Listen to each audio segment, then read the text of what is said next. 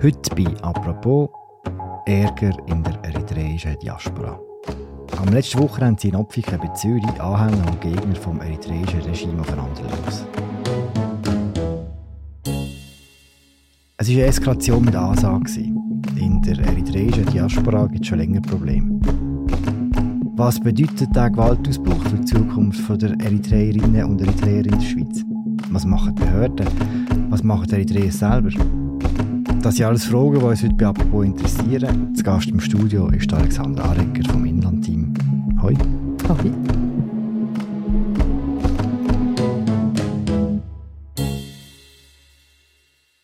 Alexander, es gibt im Moment recht viele Schlagzeilen und Newsbeiträge über Eritreer in der Schweiz. Aber ich möchte an einem ganz anderen Ort anfangen. Und zwar vor genau 30 Jahren an der Ostküste von Afrika. Was ist Eritrea damals für das Land? Ein unabhängiges. Und zwar ganz frisch. Fast 30 Jahre lang hat das Land für seine Unabhängigkeit gekämpft, also die Unabhängigkeit von Äthiopien. Und ähm, es war ein sehr brutaler Krieg. Hunderttausende von Menschen sind gestorben. Und 1991 hat dann die eritreische Volksbefreiungsfront den Krieg gewonnen dann hat es eine Volksabstimmung gegeben, wo 99,8 Prozent für die Unabhängigkeit gestimmt haben. und dann, ja, dann ist die besiegelt worden. Mit der Unabhängigkeit ist halt der Isaias Afewerki äh, unter die Macht gekommen. Wer ist er? Also er hat die eritreische Volksbefreiungsfront angeführt und damit eigentlich Eritrea in die Unabhängigkeit von Äthiopien geführt. Daraufhin ist er Staatspräsident geworden und geblieben.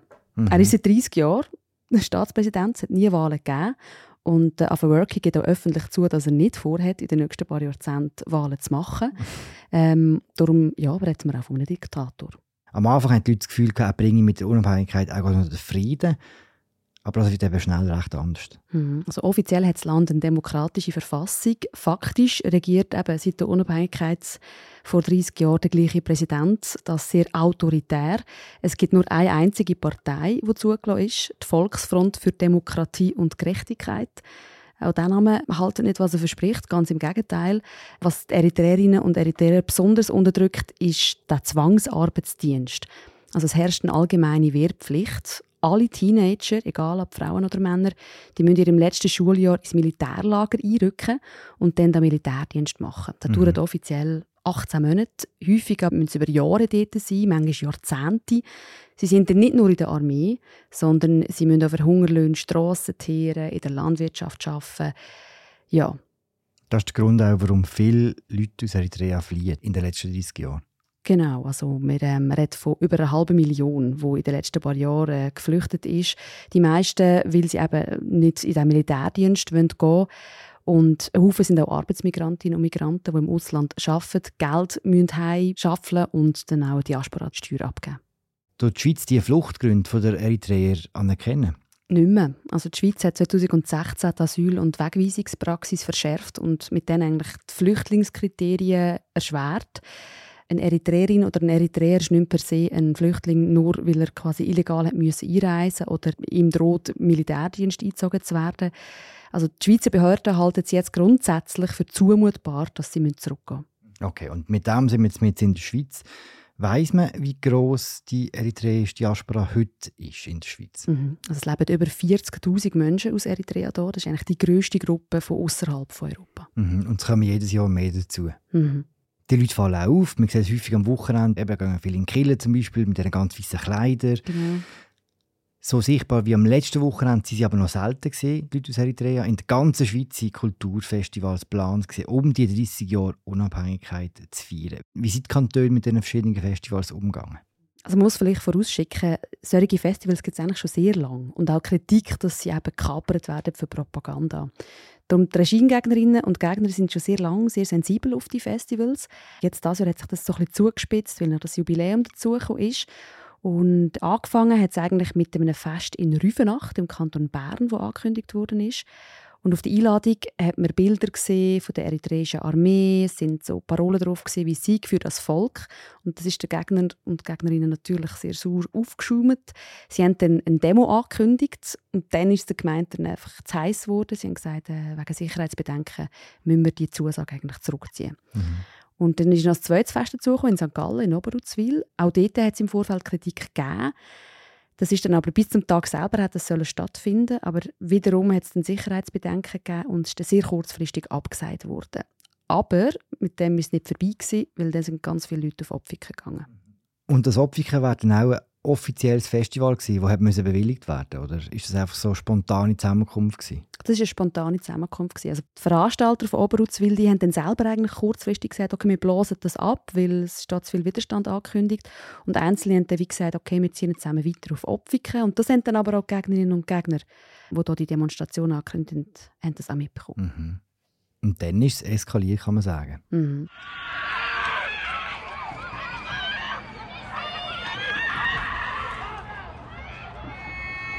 Polizia. Hunderte von Leuten sind gegen Samstagabend alle zusammen in den Gladpark gezogen. Und das hat ziemlich übel geendet. Es hat eine Massenschlägerei gegeben. Man hat Videos gesehen, die sind mit Hämmer aufeinander los, mit Stein, Stöcken, Messer. Es hat zwölf Verletzte gegeben, einige Verhaftungen. Und ja, die Bilder haben dann definitiv die Debatte beführt. Offenbar haben viele Leute vor so einer Eskalation gewarnt, auch die Polizei.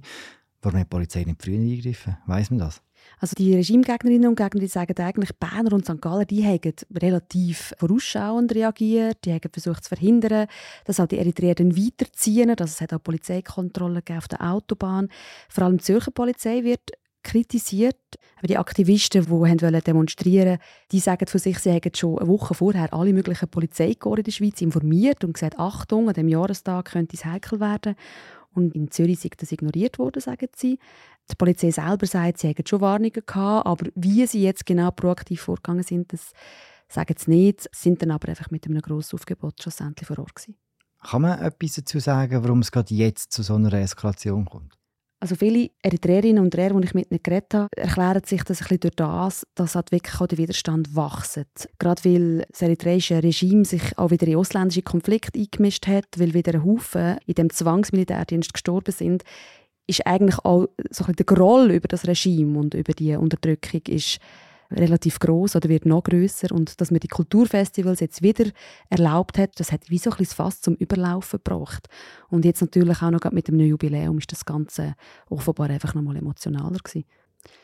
Und eben, es ist ja nicht nur in der Schweiz eskaliert, schon im Ausland hat es jetzt äh, rund um die äh, Unabhängigkeitsfeiern Ausschreitungen gegeben, unter anderem in Stockholm, in Tel Aviv und in Gießen, wo auch Haufen Leute demonstriert haben und aufeinander los sind.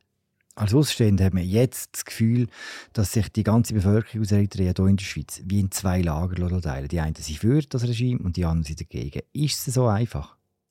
Jein. Also wir unterscheiden schon grob zwischen zwei Generationen vor allem von Geflüchteten. Die eine, das ist auch die größere Gruppe, die ist während dem Unabhängigkeitskrieg gegangen, in den 70er und 80er. Die haben aber an der Seite der heutigen Regierung gekämpft. Die haben auch nicht erlebt, wie es ist unter dem Diktator. Die anderen sind nachher gekommen, eben wegen der Diktatur sind sie gegangen. Und für die ist es jetzt auch so ein Affront, dass man eigentlich den Krieg feiert, der dann Afewerki an die Macht gebracht hat.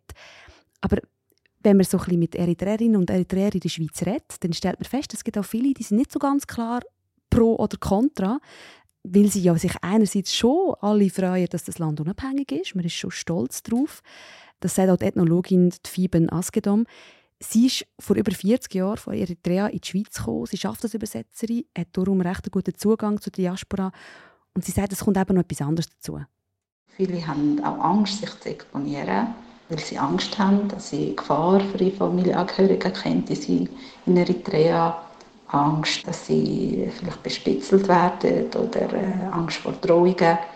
Aber Viele wollen auch einfach ihr Leben da leben. Und viele hätten sich auch, ja nicht stark mit dieser Thematik auseinandersetzen und gehen aus anderen Gründen äh, an diese Festivals. Sie kritisieren vielleicht das System in Eritrea, sind aber trotzdem stolz auf die Unabhängigkeit von Eritrea, stolz auf Eritrea. Die Ethnologin, die wir jetzt gehört haben, die schafft ja auch als Übersetzerin, zum Beispiel beim Bundesamt für Migration, bei so Gesprächen mit eritreischen Flüchtlingen. Und gerade dort haben wir letztens gehört, dass sich der Streit zwischen Regimegegner und Regime-Unterdrückten wie fortsetzt. In den Zimmern vom Bundesamt. Mhm. Also es hat äh, Recherchen gegeben, die gezeigt haben, dass quasi Spitzel als Dolmetscher arbeiten. Also eritreische Agenten, die so für das Regime ausspionieren. Die Dolmetscher die sollen die Asylbewerber eingeschüchtert haben, über ihre familiäre Situation ausgefragt haben. Es hat auch gewisse gegeben, die gesagt haben, ihre Verwandten und Bekannten sind wirklich kurz darauf dann, ähm, besucht worden und erpresst worden. Und auch sollen sie Protokoll manipuliert haben und darum sind Asylbewerber abgewiesen worden. Und stimmt denn das auch? Lässt sich bis jetzt noch nicht eindeutig sagen, aber der Verdacht hat es schon mal gegeben. 2015 hat der Bundesrat mal eingestanden, dass es quasi die Möglichkeiten vom SEM übersteigen, so Spitzel zu enttarnen. Und SEM hat auch jetzt wieder gesagt, wir nehmen das sehr ernst und das überprüfen. Wenn es darum geht, wer soll Asyl erhalten, gehen jetzt auch die Meinungen recht auseinander. Der Mario Fehr, der Zürcher Sicherheitsdirektor, hat nach der äh, Schlägerei in Opfichen verlangt, dass nur noch Regimegegner Asyl bekommen Ist das realistisch? Nicht wirklich. Also das Problem ist, dass die Schweiz kein Abkommen mit Eritrea und darum sind Zwangsrückführungen in dem Sinn gar nicht möglich. Es haben auch viele Bürgerliche verlangt, dass man jetzt die, die involviert sind bei dieser Massenschlägerei, ausfindig macht und die ausschafft. Dort ist auch noch ein bisschen das Problem in dem Sinn, dass viele von den regimetreuen Eritreerinnen und Eritreer, die sind eben schon sehr früh gekommen, 70er, 80er, die haben einen sicheren Aufenthaltsstatus. Die kann man nicht einfach so quasi wegen ihrer Gesinnung ausschaffen. Aber Sam hat trotzdem angekündigt, dass sie jetzt mal die Dossiers anschauen von denen, die involviert sind und ja, prüfen, was da rechtlich möglich ist. Offenbar ist der Botschafter aus Eritrea in der Schweiz jetzt ein Regime gegnet, auch hier jetzt äh, Schlagzeilen gegeben er selbst Asyl beantragt hat in der Schweiz. Das Gerücht ist aus dem Ausland gekommen. Ausländische Medien haben in den letzten Tagen berichtet, er sei zurückgetreten und hat Asyl beantragt. Sam bestätigt das bisher nicht. Sicher kann man das jetzt noch nicht sagen. CH Media zum Beispiel hat mit Freunden von ihm geredet, die mit ihm zusammenarbeiten, die sagen, er habe schmutzige Geschäfte aufdecken und hat eine mächtige Personen im Regime angeschwärzt. Und weil man weiß, wie repressiv sie vorgehen gegen Kritikerinnen und Kritiker, wird darum nachgelegt, dass er jetzt quasi muss Schutz suchen muss. Es ist ziemlich viel recht verworren in dieser Geschichte. Das haben wir jetzt gesehen bei den Spionen, bei den Angeblichen, beim SEM, wir sehen es beim Botschafter. Kann man dir vielleicht sagen, was der Ausbruch in Opfiken für die Diaspora heute bedeutet? Die Leute selber, mit denen ich geredet habe, die sind alle so ein bisschen hässig, ja? dass es so weit gekommen ist.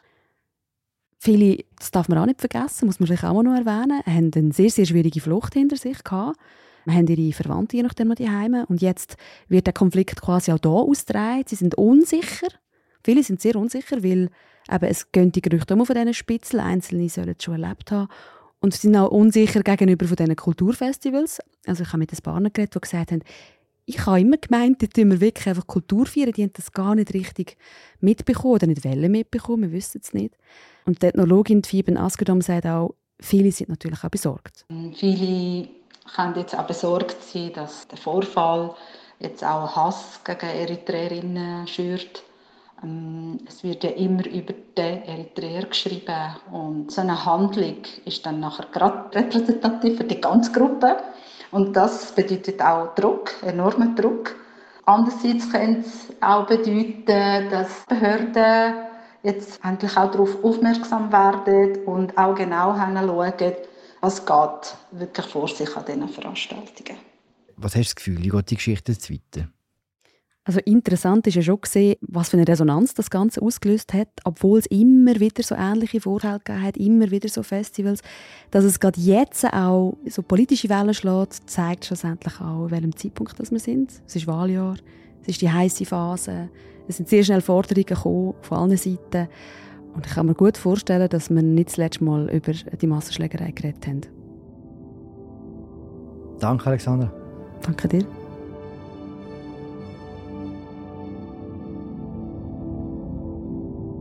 Das war jetzt unsere aktuelle Folge zur eritreischen Diaspora. Morgen kommt dann hier die letzte Folge von unserem Crime-Sommer. Das mal geht um eine Liebesgeschichte. Danke, dass ihr zugelassen habt. Bis bald. Ciao zusammen.